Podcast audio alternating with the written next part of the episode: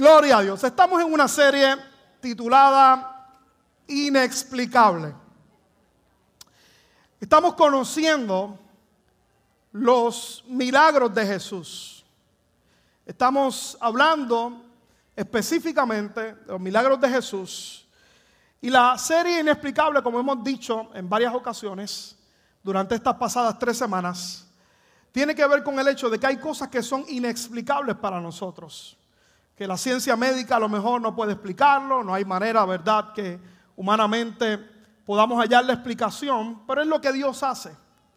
Es lo que Dios hace. Cuando el cielo se une a la tierra y cuando vemos una intervención divina, hemos dicho que los milagros eh, distinguieron el ministerio de Jesús en su paso aquí en la tierra.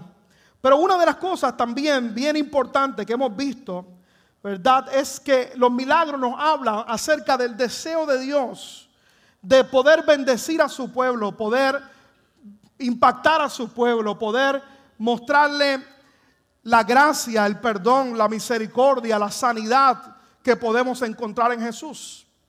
Cuando Cristo vino en el libro de Isaías, capítulo, en el libro de Isaías podemos ver y su cumplimiento en el libro, en los evangelios, como Cristo específicamente él hablaba, él decía, el Espíritu del Señor está sobre mí por cuanto me ha ungido para dar buenas nuevas a los pobres, para sanar a los quebrantados de corazón, para dar vista a los ciegos, para predicar el año agradable del Señor. Cristo demostró aquí en la tierra su deseo de poder bendecir, impactar a un mundo en necesidad.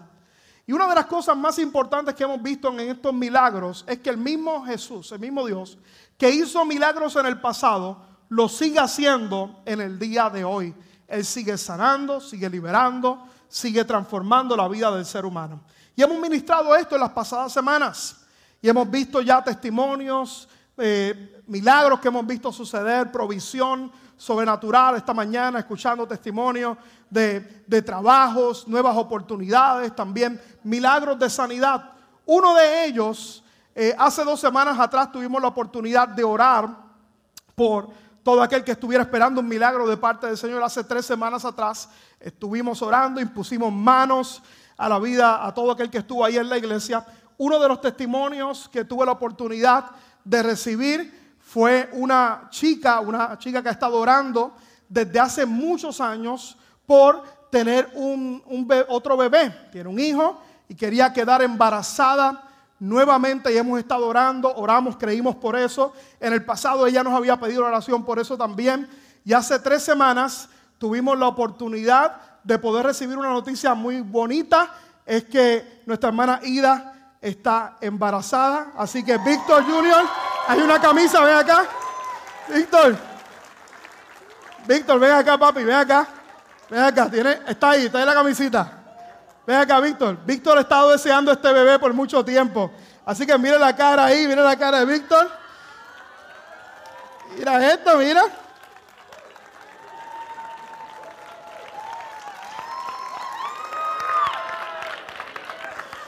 Felicidades, papi.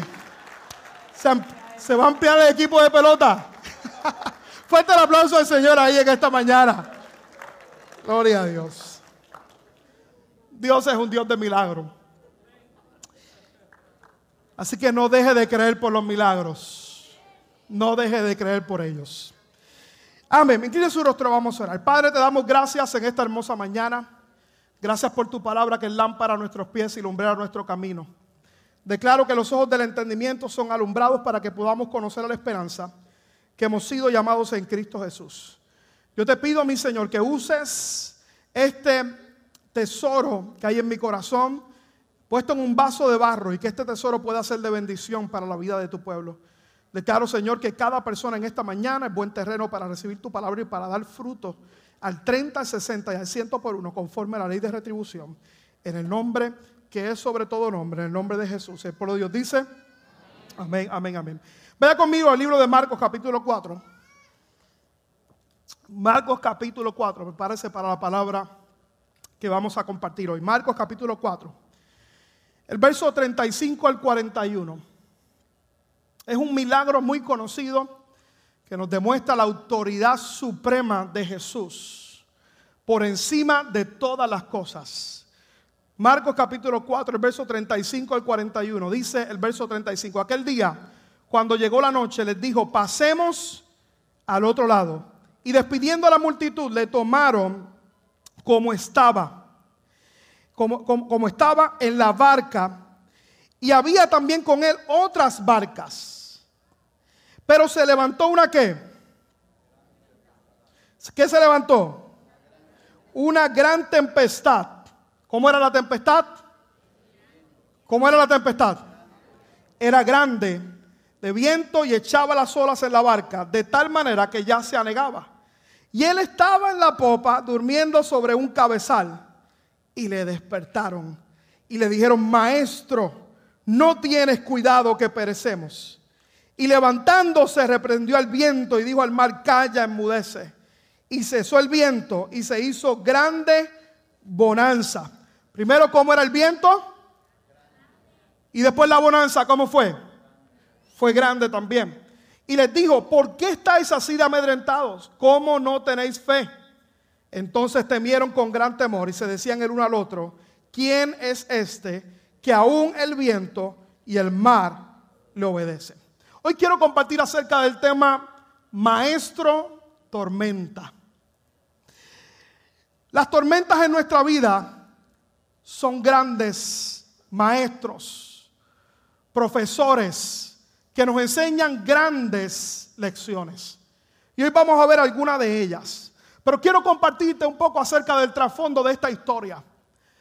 Jesús, cuando toma a los discípulos, una de las cosas que hace es antes específicamente de llevarse a los discípulos para una, llevarlos, invitarlos a la barca, los invita a la barca pero vemos que antes específicamente de estar en la barca, Jesús durante ese día estaba enseñando por parábolas.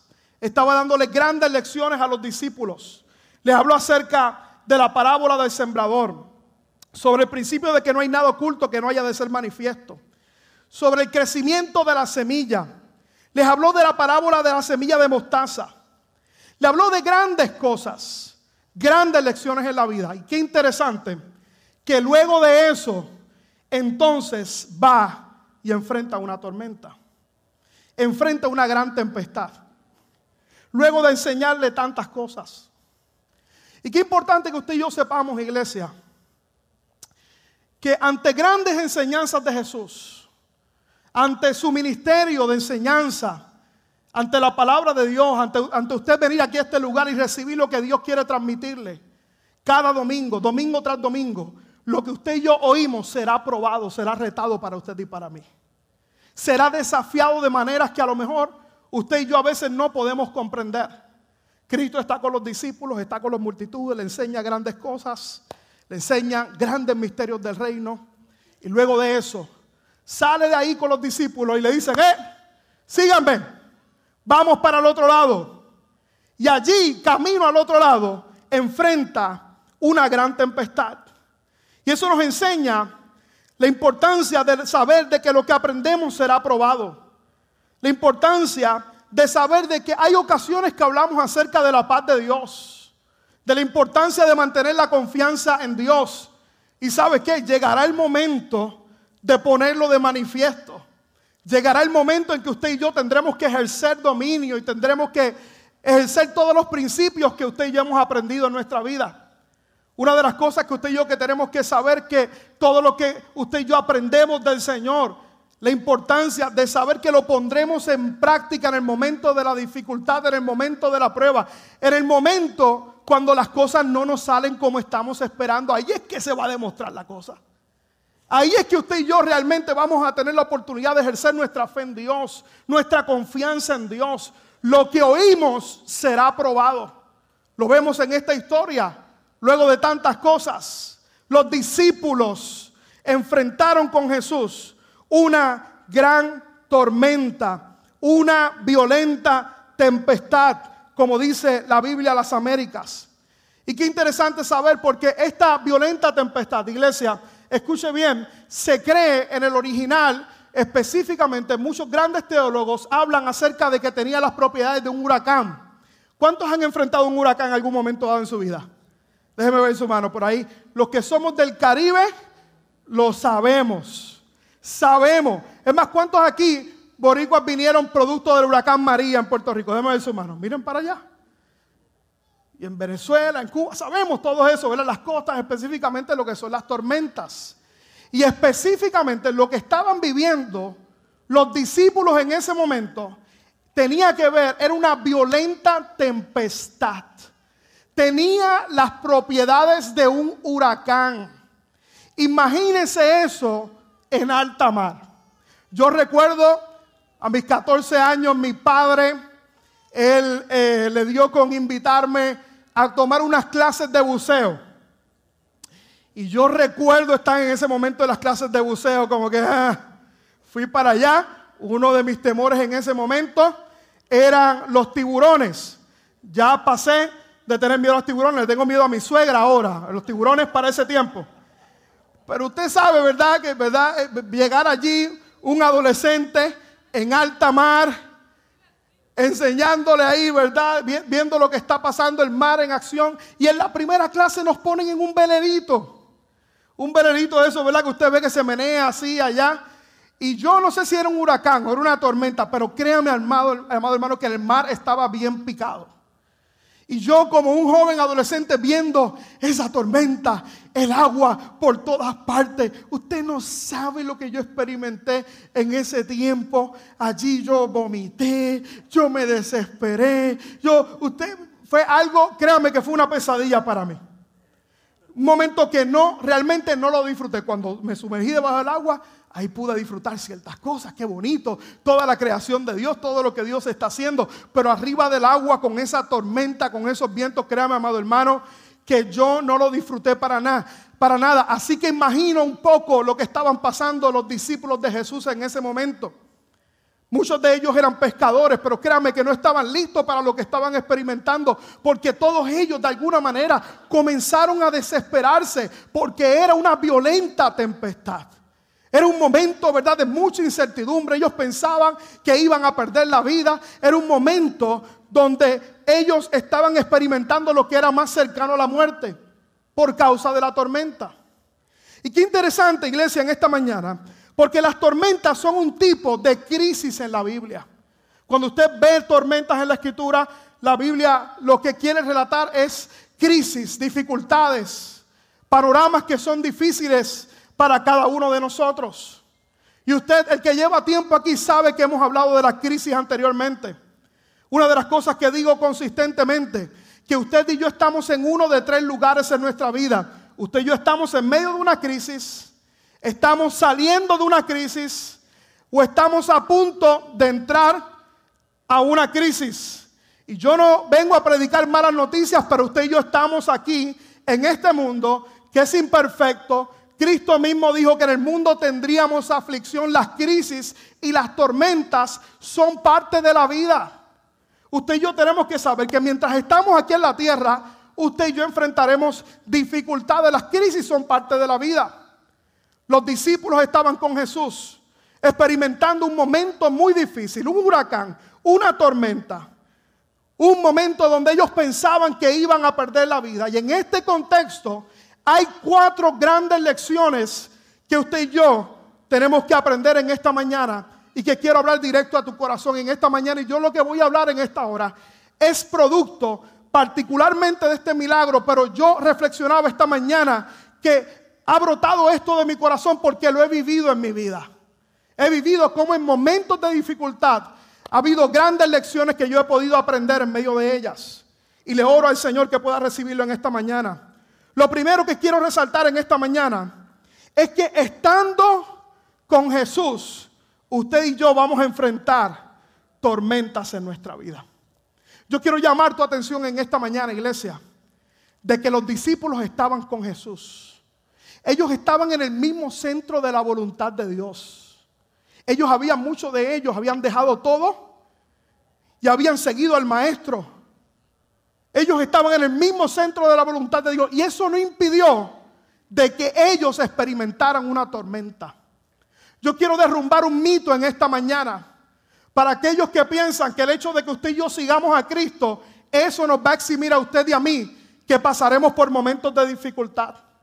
Porque aquí vemos en la escritura precisamente que los discípulos estaban en el mismo centro de la voluntad de Dios y fueron, escuche bien, yo sé que esto es difícil de digerir, fueron liderados a una tormenta. Fueron liderados a un momento de dificultad, donde ellos pudieron aprender grandes lecciones.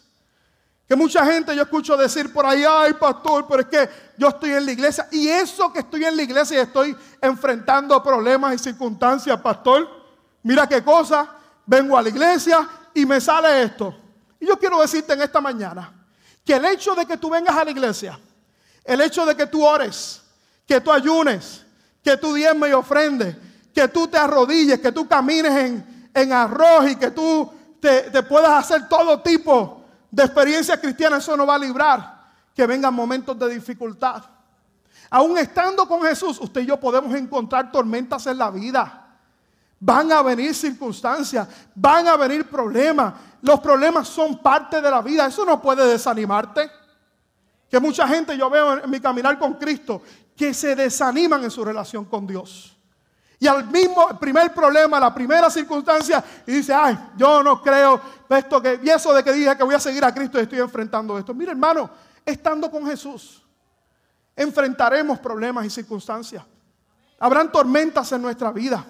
Habrán crisis que vendrán a nuestra vida que usted y yo vamos a experimentar. Los discípulos estaban en el mismo centro de la voluntad de Dios. Me llama la atención Mateo capítulo 7.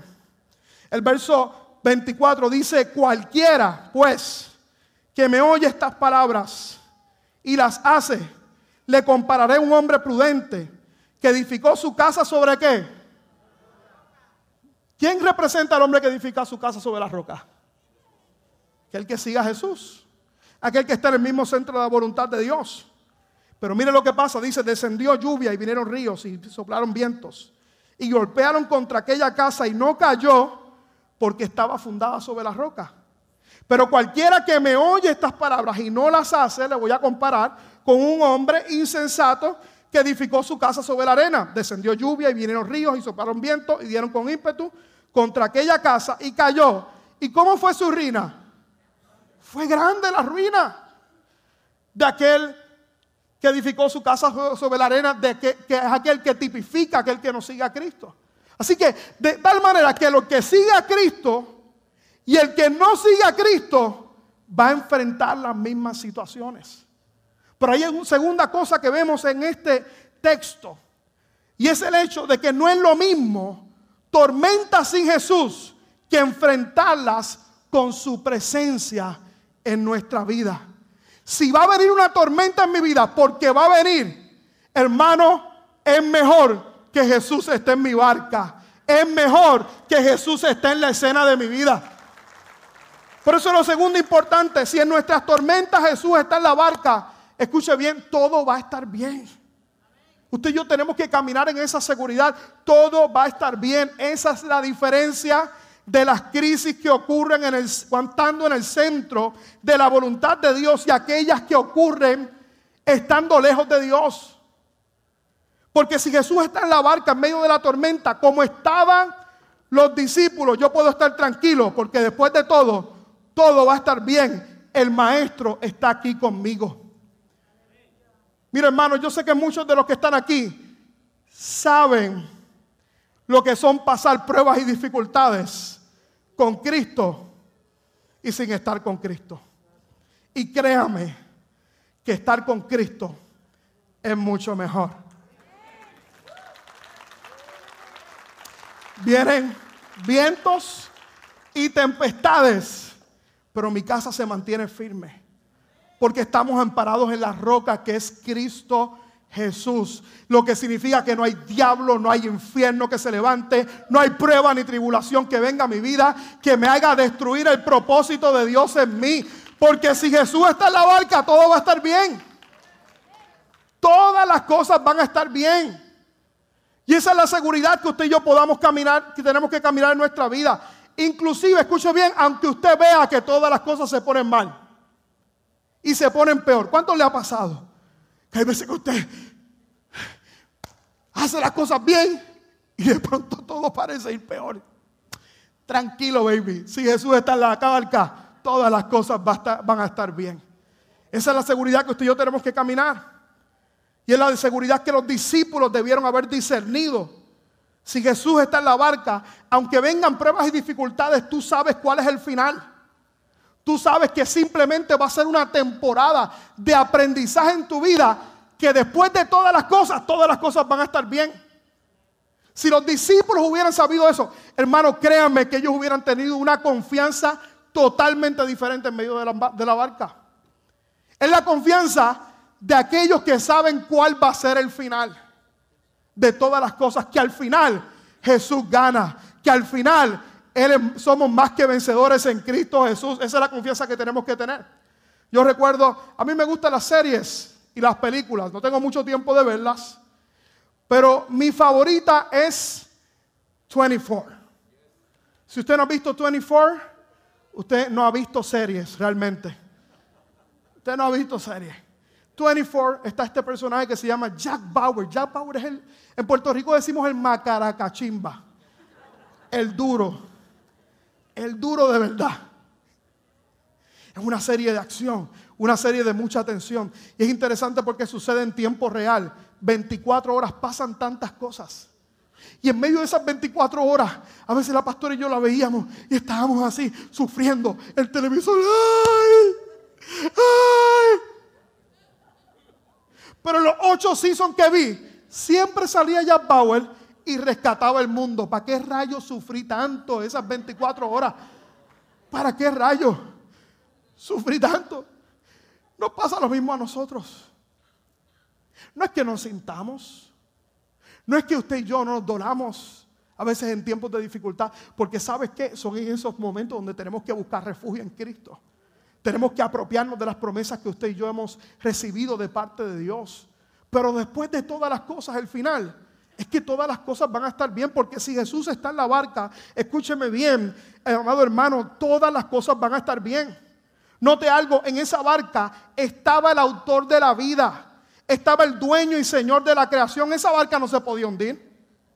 Por eso aquellos que les guste anotar, anote lo siguiente, no es la intensidad de la tormenta, es quien está conmigo en medio de la tormenta. No es la intensidad de la tormenta, es quien está conmigo ahí. Si Jesús está conmigo, no tengo nada que temer. Todo irá bien, todo estará bien, todas las cosas ayudan a bien aquellos que aman al Señor. Esa es la seguridad, no es la intensidad de la tormenta, es quien está conmigo ahí. Si el autor de la vida está con nosotros, no hay nada que pueda ir en nuestra contra.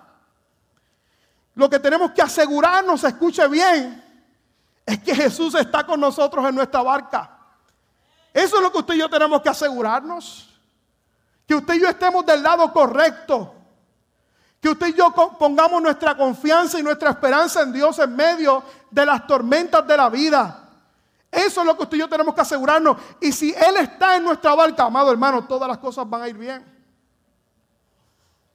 ¿Cuántos dicen amén en esta mañana? Número 13 en esta mañana. Este milagro me enseña que si descanso en su palabra, yo voy a estar bien. Si yo descanso en su palabra, estaré bien. Note que Jesús en Marcos capítulo 4, el verso 35, dice, ese día al anochecer les dijo a sus discípulos, crucemos al otro lado. Cuando Jesús sale de las grandes enseñanzas, lo primero es que mira a los discípulos le dicen, ¡Uh! Pedro, Mateo, Lucas, Pedrito, yo sé que sané a tu suegra, pero no, no, no te desanimes conmigo, vente, sígueme, sígueme. Chico, deja eso al lado, ya la sané, ya, fíjate de eso. Ella no va a ser eterna, Pedro, en algún momento dado va a ver la luz. Sígueme. sígueme. Lo que no sabía que lo estaba liderando a, una tormenta. Pero note que le dijo, crucemos al otro lado. Ya Jesús, el autor de la vida, le había dicho a los discípulos que ellos iban a cruzar al otro lado. Ya él había hablado de una palabra, esa barca no se podía hundir. Los discípulos no prestaron atención a la palabra de Jesús. Jesús dijo, vamos a cruzar al otro lado. Vino una gran tormenta. Era la peor de las tormentas que ellos podían experimentar, pero Jesús había dicho que iban a cruzar al otro lado. Y si Jesús había dicho que iban a cruzar al otro lado, hermano, iban a cruzar al otro lado. ¿Cuál fue el problema de los discípulos? Que se comenzaron a ver la tormenta, los vientos huracanados, las circunstancias. Hermano, es lo que nos pasa a nosotros. Cuando viene la dificultad, cuando viene la prueba, cuando viene la dificultad, la, tribulación a nuestra vida, o muchas ocasiones, nuestra vista se separa de las promesas de Dios. Y comenzamos a ver los obstáculos, comenzamos a ver los problemas, comenzamos a ver los inconvenientes y nos desenfocamos de la palabra de Dios. ¿Qué me va a hacer a mí mantenerme en medio de la, dificultad? ¿Y qué me va a llevar a experimentar un gran milagro en mi vida? Escuche bien, que mi vista esté puesta en Dios, en su palabra y en sus promesas. Por eso es que el peligro más grande no es la crisis, los momentos difíciles y las circunstancias. El peligro más grande es que te olvides de las promesas de Dios. Del Dios que dijo, pasaremos al otro lado. Los discípulos se enfocaron en las tormentas y tu enfoque debe estar en las promesas de Dios. Tal vez tú estés experimentando momentos de dificultad. Yo no sé lo que puedas estar experimentando. A lo mejor no estás experimentando nada, pero recuerda que estarás en uno de tres lugares. En la crisis, saliendo de una o a punto de entrar en uno. Y en cualquiera circunstancia que tú puedas estar, sea enfermedad, sea situación financiera difícil, sea depresión, sea problemas de salud mental, sea problemas en la familia, sea problemas con los hijos, sea circunstancias en el matrimonio. Yo he venido a decirte en esta mañana, quita tu enfoque de los problemas y enfoca tu mirada en Dios en esta mañana y vas a poder salir adelante. Si nuestra vista en medio de la tormenta está la palabra de Dios, créame, vamos a tener garantía segura de que Dios va a obrar. Isaías 53 dice, por las llagas de Jesucristo hemos sido nosotros curados. Efesios capítulo 2, el verso 10, dice que somos su creación. Y usted sabe qué dice, somos la obra maestra de Dios. Romanos 8:31 dice, si Dios es por mí, ¿quién contra mí? Filipenses capítulo 4, el verso 13 dice, todo lo puedo en Cristo que me fortalece. Filipenses 4:19 dice, mi Dios pues suplirá todo lo que haga falta conforme a sus riquezas en gloria. Romanos 8:37 dice, soy más que vencedor por medio de aquel que me amó. Si estás creyendo por la salvación de tu familia, Hechos 16:31 Dice, cree en el Señor Jesús y tu familia será salva.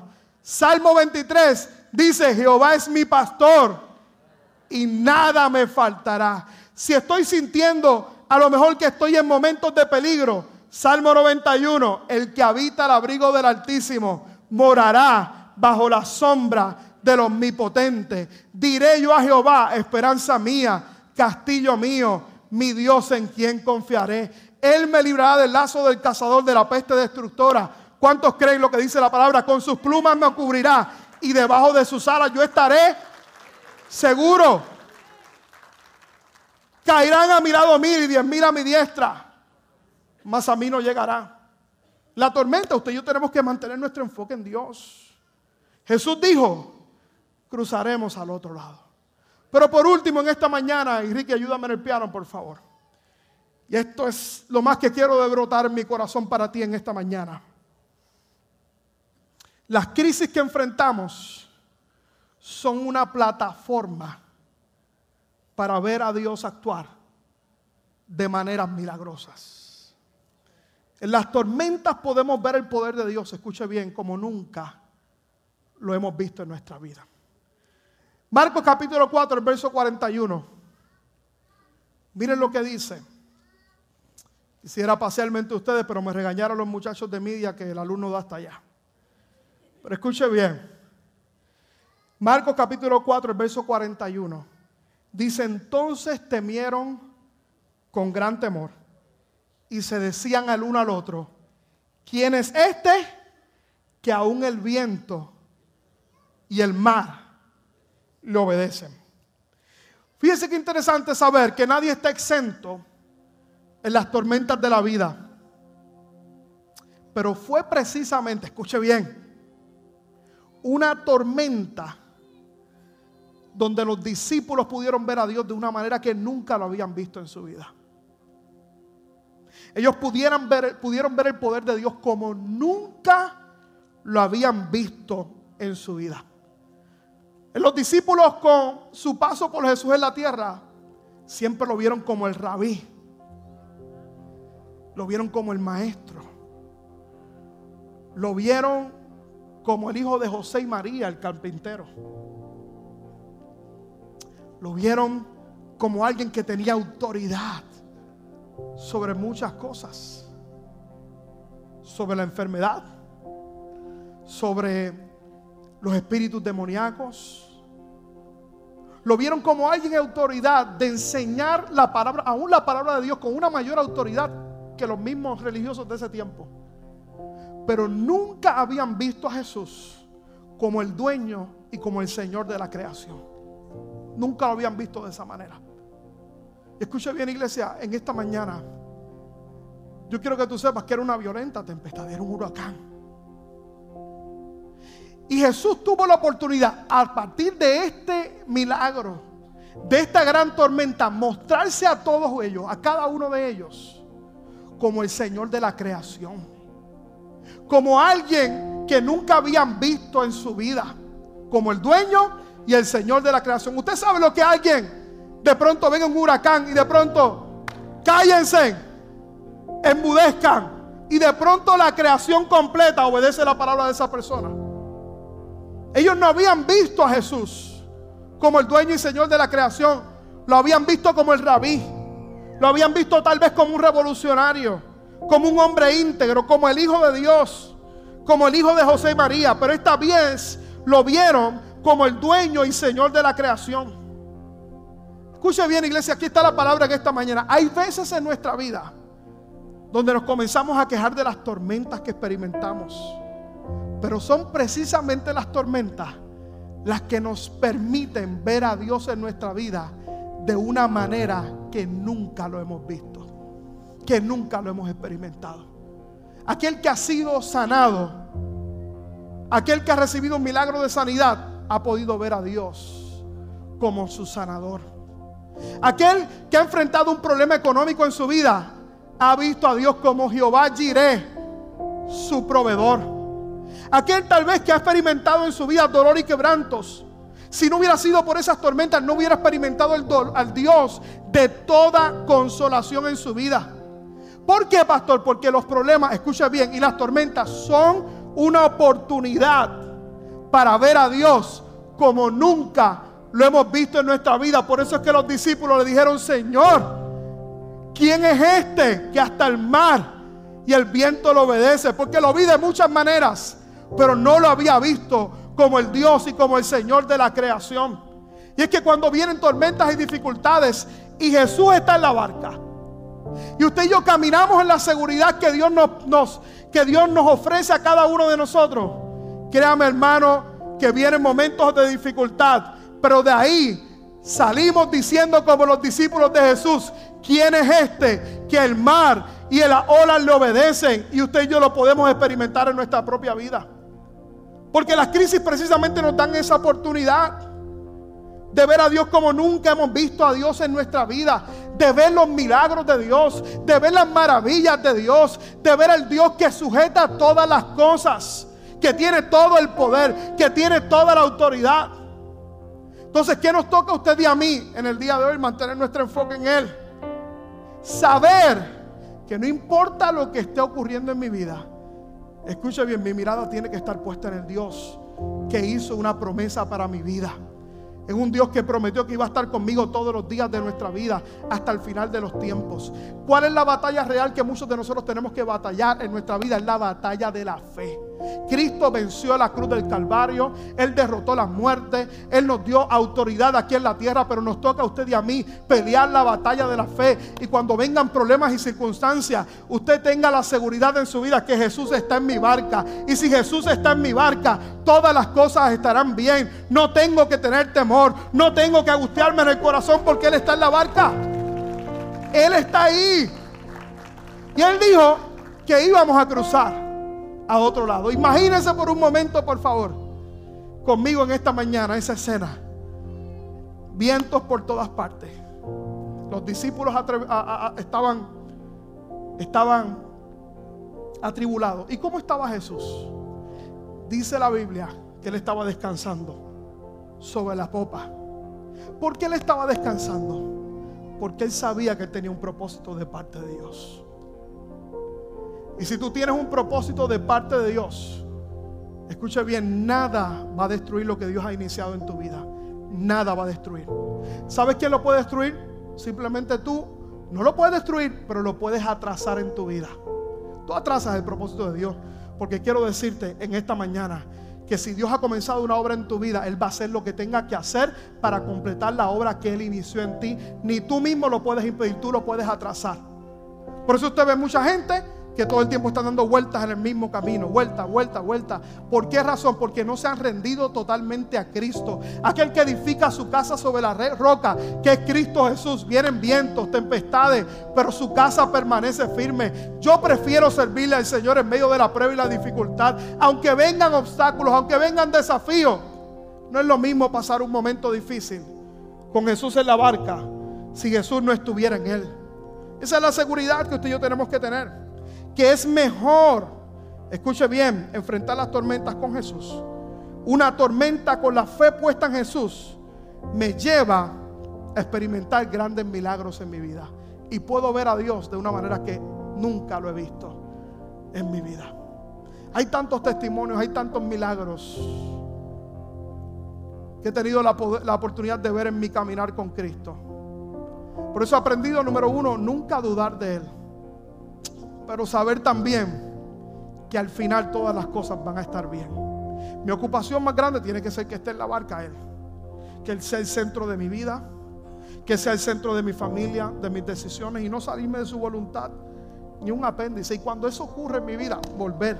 En Puerto Rico había un gran profeta que se llamaba Don Cholito. Él decía, en cabulla, vuelve y tira. ¿Cuándo se acuerdan de Don Cholito? Pastor, a veces me salgo del camino. Encabulla, vuelve y tira.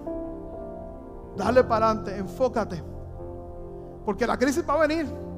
La tormenta va a venir.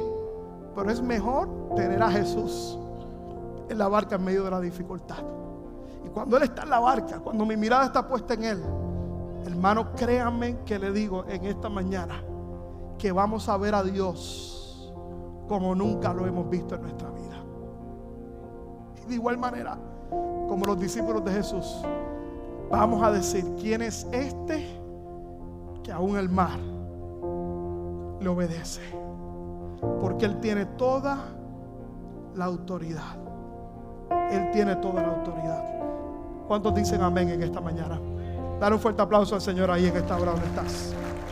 Y ponte de pie ahí donde estás, en esta mañana. Ponte de pie ahí donde estás.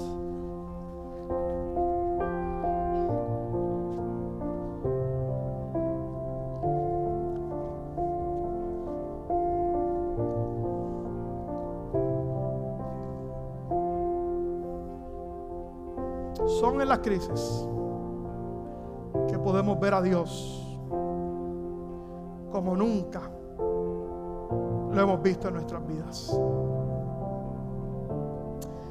Pero ¿sabes qué hace la crisis también?